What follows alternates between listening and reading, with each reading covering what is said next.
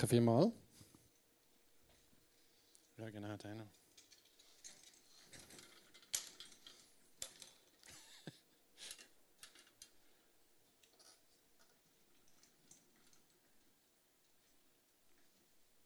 So. Ja, genau, ich bin der Messe, ich bin 28. Habt ihr vorher gesehen, ich bin geschätzt worden. Das finde ich natürlich sehr schön. Ich fühle mich manchmal noch so, aber eigentlich genau 46. Äh, mega cool, mal ein Quiz über sich selber zu sehen, das kommt auch nicht so viel vor. Das war recht lustig. Vielleicht zu meiner Rolle, ich bin in der Leitung der Quellenhof Stiftung, in der Co-Geschäftsführung mit dem Joe Lehmann zusammen. Und wieso, dass ich heute Abend da bin, ist eigentlich recht ein einfacher Grund. Und zwar das T-Home der Quellenhof Stiftung, das ist das Jugendheim, das wir haben. Das ist eine soziale Einrichtung, die Quellenhof Stiftung, für die, die es nicht kennen. Und das gibt es schon 20 Jahre in diesem Jahr. Hat das Jubiläum gefeiert. Und ihr hört schon im Namen, T-Church ist ein bisschen ähnlich wie T-Home. Das hat den Grund, weil das nämlich fast gleichzeitig entstanden ist. Da haben wir irgendwann eine Kirche gesagt, wir machen eine T-Church. Und ein paar initiative Leute haben gesagt, komm, wir machen dann etwas Soziales. Und das ist dann das T-Home entstanden. Das ist ein Heim, wo Jugendliche, die von daheim weg müssen, weil sie irgendwo Probleme haben oder weil die Eltern Probleme haben oder die Familie Probleme hat, nicht mehr daheim sein und dann ins T-Home gehen, äh, wohnen. Ich, habe das, ich bin auch schon lange in der Quellauf-Stiftung, auch schon fast 20 Jahre. Und ich habe acht Jahre von dieser Zeit habe ich im T-Home geleitet, das T-Home geleitet als Heimleiter. Und darum stehe ich heute da, um das auch wieder mal ein bisschen äh, zeigen. Wir gehören zusammen, Quellenhof-Stiftung und GVC gehört recht nah zusammen. Und das ist mega schön. Und darum bin ich heute da. Ja, ich bin als Teenager bin ich auch mal ziemlich atemlos durch die Nacht gerannt.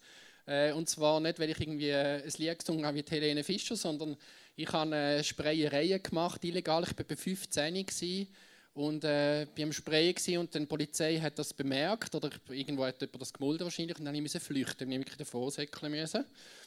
Und ich bin dann ganz so in den Hof hineingekommen, wo ich gewohnt habe. Aber ähm, leider bin ich dann nicht viel weitergekommen. Ich habe mich gerade noch im Busch verstecken. Die Polizei ist gekommen mit ihren Skiwerfern und so. Dann habe ich nur noch so gehört, wie, jemand, wie ein Polizist ins, ins Funkgerät gesagt hat, so, also, wir haben jetzt da gerade die Spraydose gefunden, aber die Täterschaft versteckt sich noch. So etwas das tönt und ich natürlich zittert hinter dem Busch und so. Genau. Aber jetzt kommen wir zuerst mal zu etwas anderem. Salome hat die letzte äh, Woche darüber geredet, wie der David geflüchtet ist vor dem Saul, auf der Flucht war. Und sie hat uns mit hineingenommen, wie können wir umgehen damit, wenn wir irgendwie Probleme haben, auf der Flucht sind und so weiter. Ähm, ich gehe mal ein bisschen weiter zurück in der Story von David. Und zwar äh, gibt es eine Geschichte, die mir mega gut gefällt hat drin. Und das ist so gegangen, ein Prophet, Samuel, der war ein, ein großer Prophet zu dieser Zeit. Propheten sind Leute, die von Gott Sachen gehört haben und weitergegeben haben oder Sachen von Gott gehört haben, die sie machen müssen. So wie eine Sprache sozusagen von Gott. Und der hat äh, den Auftrag von Gott, Gott hat zu ihm gesagt, hey, gang zum Isai, der hat irgendeinen Sohn und einer von diesen Söhnen wird der nächste König werden nach dem Saul. Zuerst hat er so gedacht, oh nein, pff, äh, wenn ich das mache, wisst ihr, was dann passiert, wenn man das macht? Also dann wirst du wahrscheinlich umgebracht, wenn irgendein neuer König durch salbe, obwohl ein anderer König ist und der König erfahrt, dann lebst du sehr, sehr gefährlich. Aber er er ist gehorsam gewesen, hat Gott mehr gefolgt als seiner Angst, was schon mal sehr gut war. Und er ist dann unterwegs nach Bethlehem gegangen, die gleiche Geburtsstadt wie Jesus, wo der David gelebt hat und aufgewachsen ist. Und als er dort angekommen ist, haben zuerst mal alle Angst gehabt von von dem Dorf. Es denkt auch der große Prophet kommt, haben wir irgendwie, was sagt er recht uns, haben wir irgendetwas falsch gemacht? Und ist dann Samuel so gekommen und gesagt, nein, nein, nein, nein, keine Angst, ist alles gut. Gehen wir schnell duschen und so, machen euch parat. Wir gehen zusammen an ein großes Fest, an ein Opferfest, das man damals gefeiert hat. Und nimm Isai, nimm all deine Söhne mit. dann haben sie das gemacht, sind ready gewesen. Und danach äh, kann ich euch vorlesen, was dann passiert ist. Als Isai und seine Söhne eintrafen, fiel Samuels Blick sofort auf Eliab und er dachte, das ist bestimmt der, den der Herr als König auserwählt hat. Doch der Herr sagte zu ihm, lass dich nicht von seinem Aussehen und von seiner Größe, und von seiner Größe nicht beeindrucken. Er ist es nicht. Denn ich urteile nach anderen Maßstäben als die Menschen. Für die Menschen ist wichtig, was sie mit den Augen wahrnehmen können. Ich dagegen schaue jedem Menschen ins Herz. Und so eben der Samuel gedacht, ja, der sieht mega gut aus, das ist sicher der neue König. Und, aber Gott tut da ganz anders urteilen und sind alle daran vorbeigegangen. Und der Samuel, Gott hat zum Samuel bei keinem von diesen sieben gesagt, das ist der neue König, den er muss salben ähm, Dann hat der Samuel dann so gesagt, hey, das kann irgendwie nicht sein, bestimmt da nicht, Isai. Irgendwie, hast du noch irgendeinen da, wo, wo noch von deinen, hast du noch irgendeinen Sohn mehr? Und nachher hat er gesagt, ja, ich habe eigentlich schon einen, der Kleine, der, der bei den Geissen und bei den Schäfen noch hütet, äh, den hätten wir noch. Und nachher hat der Samuel gesagt, ja, dann aber schnell, gang holen, hey, das geht also gar nicht. Also ich habe gesagt, alle Söhne, oder? Und dann nachher ist der gekommen und es steht quasi, der super gut ausgesehen, rote Haare und schöne Augen. Da steht also wirklich in der Bibel, dass er auch sehr gut aussieht, also nicht nur der Eliab. Aber Gott hat zu ihm ganz klar gesagt, der ist es. Das ist der neue König. Und dann hat er das Öl genommen und dann ist ja so üblich gewesen, dass man das über den Kopf geleert hat, also dass alles abläuft über das ganze Gesicht. Der David war ein Teenager wie ihr etwa, in diesem Alter. Und dort, wo, das, wo er das Öl drüber geleert ist etwas passiert. Und zwar ist der Heilige Geist auf ihn gekommen, der Geist von Gott wie auf ihn gekommen. Und das heißt quasi, äh, der Heilige Geist ist in David quasi wie inne, ich werde bei ihm Wohnung genommen und dann heißt, dass er, dass er ihn nie mehr verloren hat, das ganze Leben lang. Das heißt, der David hat seit Tod den Heiligen Geist in sich trägt, der Geist von Gott. Und ähm, das ist sehr, sehr speziell. Wieso erzähle ich euch die Geschichte so ausführlich? Ich glaube, es ist ganz, ganz wichtig für den David das Erlebnis. Das Erlebnis vom gesalbt werden, von dem Heiligen Geist, den er bekommt, und dass er gewusst hat, er wird irgendwann König werden. Hat mit Identität zu tun, zu wissen, wer er wirklich ist. Das hat irgendwie ihn durchgetragen, in dieser Krisenzeit, auch später auf dieser Flucht, wo Salome schon davon erzählt hat. Dort hat er immer wieder gewusst, auch in lebensbedrohlichen Situationen, hey, ich bin, ich bin berufen, ich, Gott hat mich erwählt. Das hat ihm auch Sicherheit gegeben zum Überleben. Er hat wie gewusst, er hat eine andere Zukunft. Und das Coole ist ja in der heutigen Zeit, wenn wir an Jesus glauben, wenn du Jesus in dein Leben aufnimmst, wenn du den Heiligen Geist in dein Leben einladest, dann hast du auch heute die, Kraft in dir drin, wie der David damals. Dann kannst du sicher sein, dass du nie allein bist, dass du nie allein gelassen wirst, dass du immer Gott an deiner Seite hast, immer in dir drin hast. Damals haben nicht alle den Geist von Gott, nur Könige und Propheten. Und der Geist von Gott ist erst später ja dann auf alle Menschen, also haben alle Zugang zu ihm. Spannend ist auch, wenn wir quasi zu Gott kommen, den Heiligen Geist empfangen, und auch Jesus, mit Jesus unterwegs sind, dann gibt es wie eine neue, sind wir wie eine neue Schöpfung. Wir sind sozusagen mit einem Bein wie auf der Erde. Und mit einem Bein sind wir eigentlich schon ein bisschen wie im Himmel, weil der Geist von Gott ist der, der ewig lebt in uns. Also wenn wir irgendwann von dieser Erde gehen, was bleibt ist, dass wir das ewige Leben haben und dass der Geist von Gott eigentlich uns wie mitnimmt in das, in das neue Leben, in das ewige Leben nach dem Tod. Und gleichzeitig sind wir halt jetzt noch voll auf dieser Erde.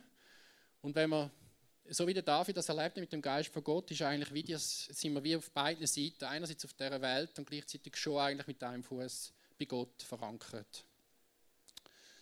Es heißt auch, der David sagt im Psalm, der Herr ist mein Fels, meine Festung und mein Retter, mein Gott, meine Zuflucht, mein sicherer Ort. Er ist mein Schild, mein starker Helfer, meine Burg auf unbezwingbarer Höhe. Du Gott, bewahrst mich vor den Angriffen meiner Feinde. Und heute ist das Thema Safe Place. Was heißt Safe Place? Ist eigentlich nichts anderes als der sichere Ort, den er da beschreibt. Ähm, und er nutzt so Wörter wie Fels, Festung, Zuflucht, ein Schild, das sind alles so Begriffe, heute wenn wir das vielleicht ein bisschen anders nennen, aber es sind alles feste, feste Sachen, die uns schützen. Der sichere Ort, wo, wo der David gemerkt hat, Gott ist mein sicherer Ort. Safe Place, wer du wirklich bist. Und jetzt kommen wir zu dem Teil, wo dann ganz wichtig ist, dass der David gewusst hat, wer er ist. Er hat auch mit dem Erlebnis zu tun gehabt, dass er angefangen hat, mehr auf das zu hören, was Gott ihm sagt, als das, was die Menschen ihm gesagt haben. Er ist ja verleumdet worden, das heißt mit schlecht über ihn geredet. Saul ist, hat ihn verfolgt, will ihn umbringen und so weiter. Und, und er ist eigentlich, eigentlich gemobbt worden, wenn man so will. Oder? Es ist eigentlich äh, voll Ausgrenzung pur und er musste flüchten, in Höhlen leben und so weiter. Und dort ist mega wichtig, dass er immer wieder gewusst hat, wer bin ich wirklich. Ich bin nicht der, wo die Menschen sagen über mich, sondern ich bin der, wo Gott, was Gott zu mir sagt, der bin ich wirklich.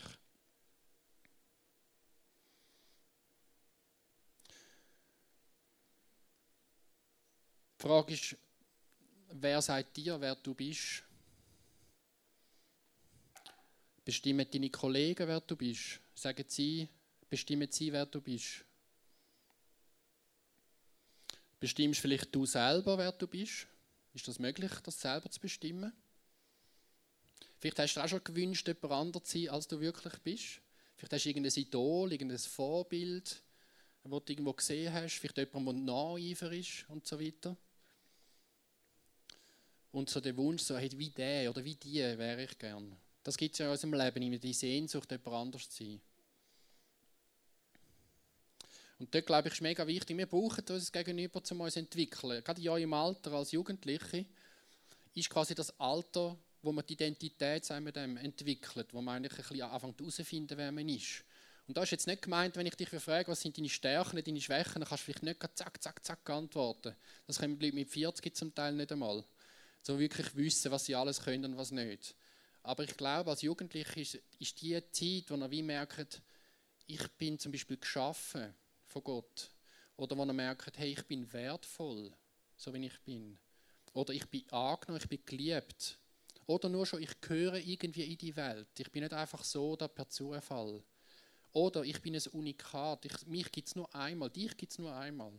Es gibt nicht mehrere von von euch. Ihr seid wirklich ein Unikat. Und ich glaube, das ist das, was Identität ausmacht, zu merken, Gott hat irgendeinen Gedanken gehabt über dein Leben. Er hat einen Sinn. Er, er hat einen Sinn, dass es dich gibt.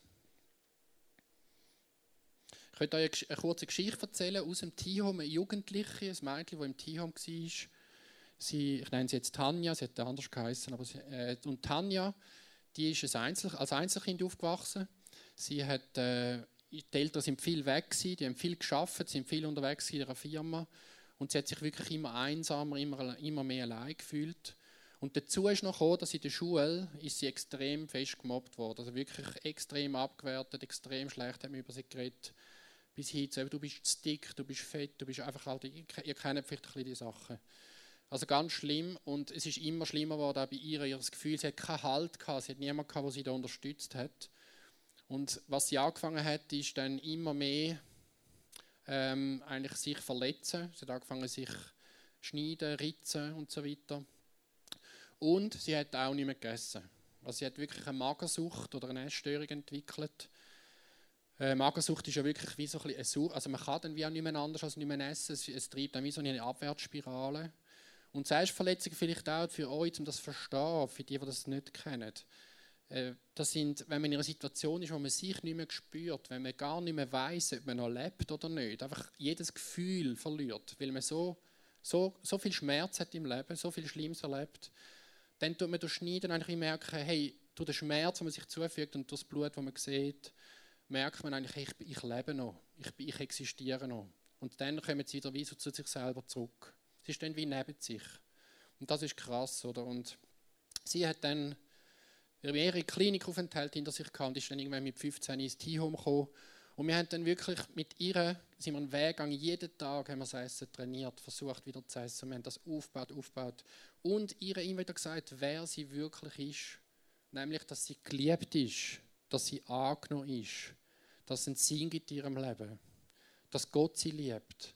Sie hat Gottes Liebe kennenlernen durch das Team im Team jeden Tag immer wieder. Und ich glaube, das ist ganz wichtig für so eine Person, ähm, dann zu erfahren, ich bin geliebt, ist etwas extrem Wertvolles. Und das, das holt am Schluss eigentlich aus dem, einem aus dem Loch raus.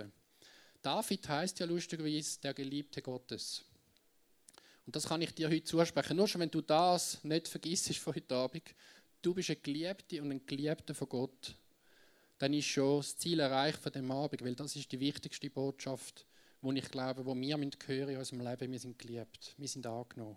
Nicht nur von unseren Eltern, nicht nur von den Kollegen, auch von Gott, wie wir das immer wieder merken. Das ist nicht immer ein Gefühl, ist mir voll bewusst, dass man das spürt. Aber man darf das erleben im, Le im Laufe des Lebens und das ist ein lebenslanger Prozess, immer wieder zu merken, ich bin geliebt, ich bin angenommen. Ähm, das ist mega, mega wichtig. Sie hat dann äh, einen guten Weg gemacht, die äh, Tanja. Und sie hat es auch geschafft. Sie hat wirklich, sie ist, hat wieder Normalgewicht zugenommen. Sie hat, wieder, sie hat sogar eine Ausbildung jetzt können machen. Sie konnte aus dem Team rausgehen, wieder heimgehen zurück. und sie lebt gesund. Und das ist wirklich ein riesen, riesen Wunder. Und so könnte ich euch ganz viele Stories erzählen. Aber ich will eigentlich dich mit dieser Geschichte ermutigen. Nicht nur vom Tier erzählen, sondern vielleicht erlebst auch du im Moment so Sachen. Vielleicht erlebst du Mobbing im Moment. Ausgrenzung. Leute, die schlecht über dich reden. Und ich kann dir eins sagen, es ist nicht die Wahrheit, es ist eine Lüge. Loset nicht, versucht wirklich zu merken, das ist eine Lüge bei eurem Leben, das ist nicht ihr. Wenn jemand euch sagt, das sind hässlich, es stimmt nicht, weil Gott hat euch wunderbar gemacht. Und das ist die Frage, oder? Der Vater von der Lüge nennt die Bibel den Teufel, der Vater von der Lüge. Der Teufel tut die Lügen erschaffen. Darum heißt der Vater von der Lüge. Aber Gott ist der Vater von der Wahrheit, vom Licht. Und da ist die Frage, auf welche Seite schauen wir. Setzen wir den Fokus von unseren Gedanken. Da hätte ich einfach Mut machen, die Lügen loszulassen, Jesus im Mann zu legen oder einfach auch mit jemandem darüber zu reden und zu sagen, hey, beten wir zusammen, legen wir das ab.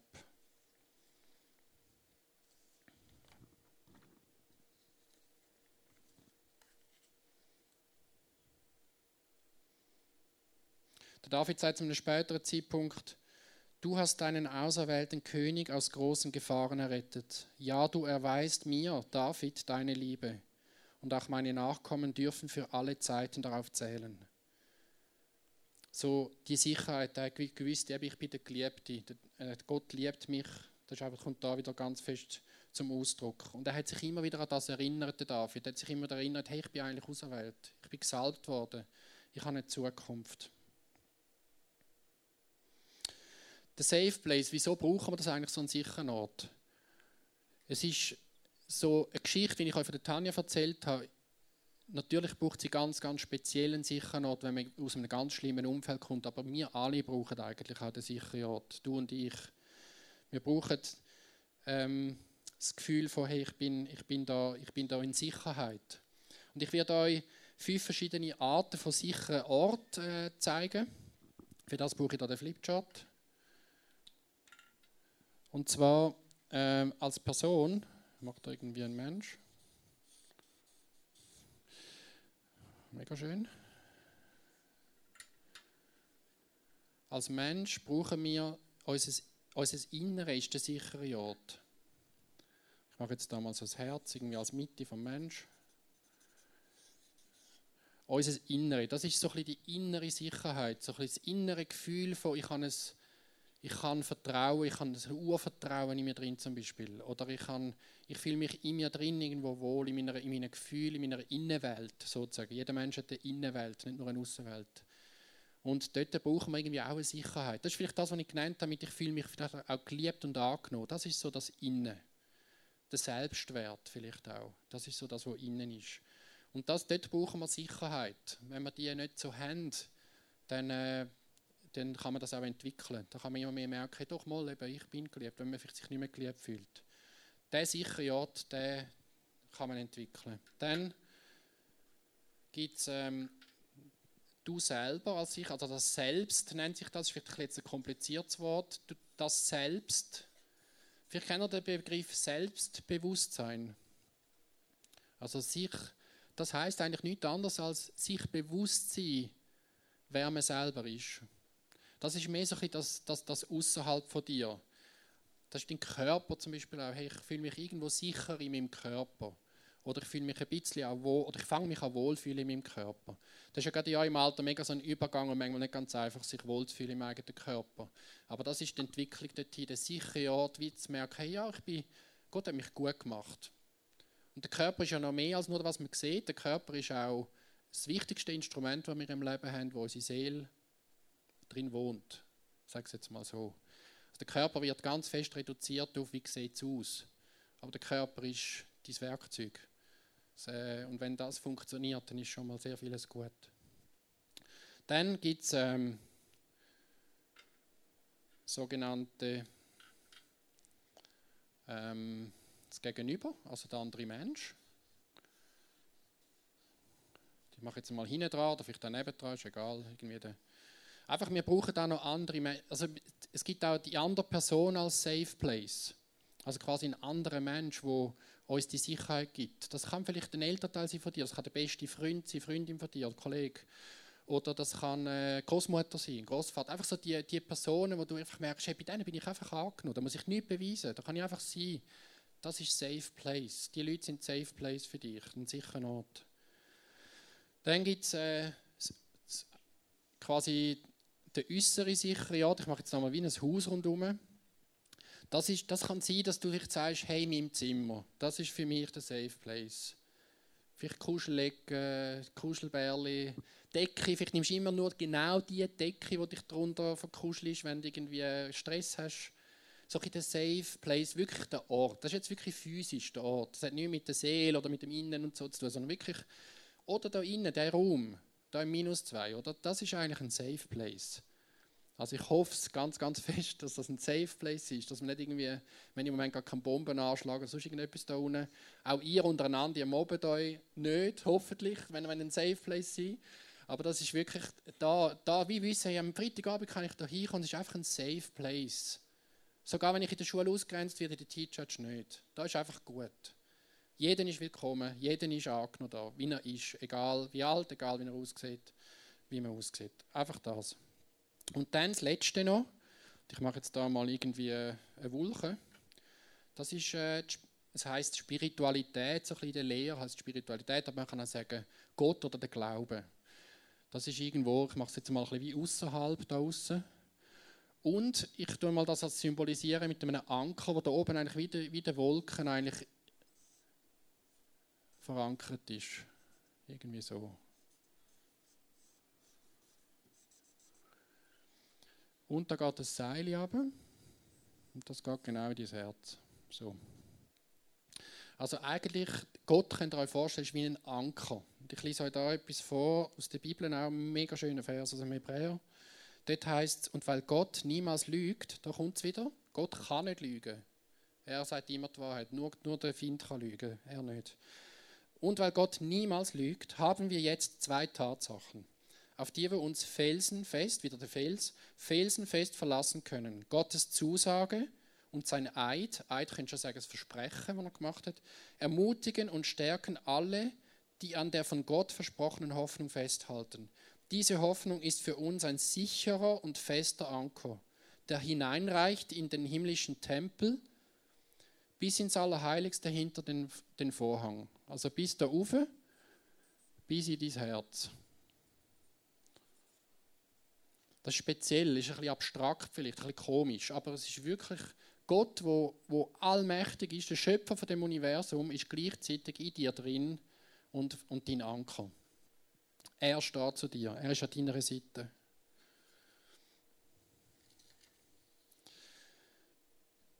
Wir haben auch im Team äh, machen wir so Musikprojekte oder, oder Kunstprojekte und so weiter. Wir haben einmal ein Projekt gemacht, wo wir genau über den sicheren Ort geredet haben, wo wir mit Jugendlichen austauscht haben, hey, was ist für dich der sichere Ort, was bedeutet für dich der sichere Ort.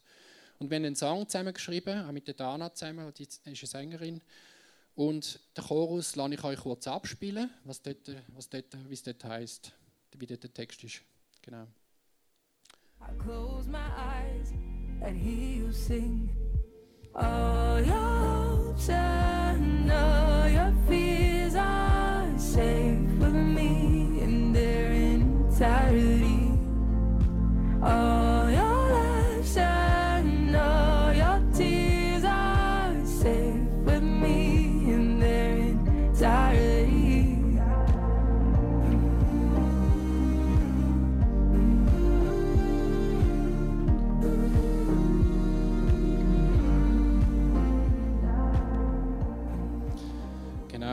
Übersetzt heißt das, all deine Hoffnungen und all deine Ängste sind komplett sicher bei dir. Du bist mit deinem Lachen und mit deinen Tränen sicher bei mir in deiner Ganzheitlichkeit. Als ganzer Mensch heißt das. Also das heißt eigentlich, bei dem Safe Place können wir wirklich sein, wie wir sind, mit all den Gefühlen, die du hast, ob das Ängste sind, ob das Tränen sind, aber auch dein Lachen, die schönen Sachen, das ist beim Safe Place möglich. Und wisst ihr, was cool war oder spannend war? Ich habe dann so gedacht, die sagen sicher eben ihr Zimmer oder irgendwie ein Bänkchen am Waldrand und so, wo man kann anhöckeln, ist das ein Safe Place. Und das ist nicht falsch, das gibt es auch, es gibt so Orte. Vielleicht hast du auch so einen Ort, wo du dich zurückziehst, dich safe fühlst. Aber sie haben eigentlich gesagt, der wirklich sichere Ort ist nicht ein Ort, sondern sind Personen. Also andere Menschen, wo, wo ich, mir, wo ich kann vertrauen kann, wo ich weiß, dort bin ich safe. Oder eben auch Gott, wo wie Dimension mehr ist ähm, als einfach äh, ein Mensch. Und das habe ich sehr, sehr interessant gefunden. Einfach der Safe Place zu verstehen, ist eigentlich Beziehung am Schluss. Es Gegenüber zu haben, nicht allein zu sein, sich nicht verloren zu fühlen.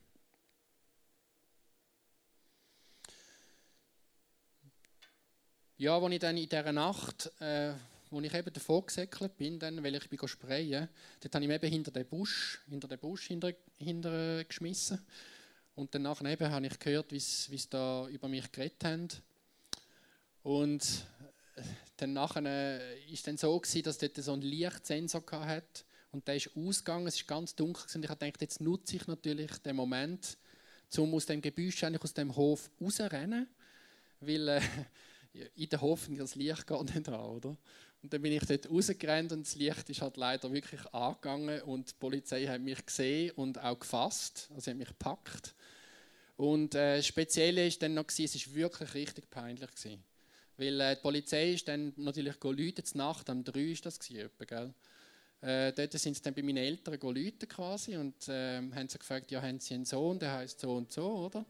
Und dann sie so, ja. Und nachher ist dann mein Vater mit der Pyjama-Hose wirklich so rausgeschlurft, aus, aus dem Haus raus, oder? Und ich gedacht, Scheibe, nein, oder? Nachher dort so die Polizei äh, und dann mein Vater dort so und ich so wie ein Häufchen Elend so dort. Und was mich mega beeindruckt hat, er hat nicht einmal mir gesagt, mich zusammengeschissen oder so. Er hat gefragt, hey, was ist los? Was ist, was ist passiert? Er hat sich interessiert für die Situation, aber er hat mich nicht verurteilt.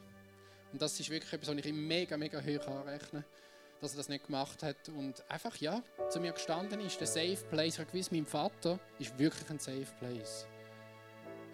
Ich habe es eigentlich gemacht, das stimmt. Ich hätte es nicht machen sollen. Aber ich habe gewusst, wie es geht weiter. Er hat mir später dann ermöglicht, dass ich das Projekt machen konnte, das er äh, organisiert hat, wo ich legal sprayen konnte. Und das ist doch genau Gott, oder? Er nutzt eigentlich das, was vielleicht nicht so gut ist und macht es zu etwas Gutem. Und das ist in meinem Leben wirklich auch so gewesen. Das, was schlecht angefangen hat, hat Gott zu etwas Gutem gemacht. Ich kann meine Begabungen für etwas Positives heute einsetzen. Weil Gott das wie genommen hat und etwas Gutes gemacht hat.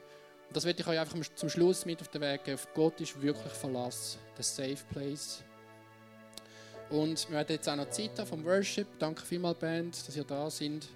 Und ihr habt auch Möglichkeit, dorthin zum, zum Kreuz zu kommen. Und ich will dir einfach Mut machen, wenn du vielleicht im Moment etwas Schweres auf deinem Herzen hast. Oder vielleicht die Geschichte gehört hast und gemerkt hast, es bin ich eigentlich. Ich erlebe genau das. Dann bist mutig. Verstehen Scham und Angst ist ganz, ganz ein großes Hindernis oft, dass Veränderung passiert. Weil Scham und Angst halten einem immer im Verborgenen. Und kommen ins Licht, ihr dürft ins Licht kommen, Jesus sind ihr sicher. Und auch da sind wir sicher. Wir haben gute Leute, gute Leiterinnen und Leiter, die, die, euch, die für euch der Safe Place können sein heute Abend. Ich würde einfach auch noch beten und dann steigen wir noch in Worship nachher. Ja, danke Jesus, dass du der Safe Place bist.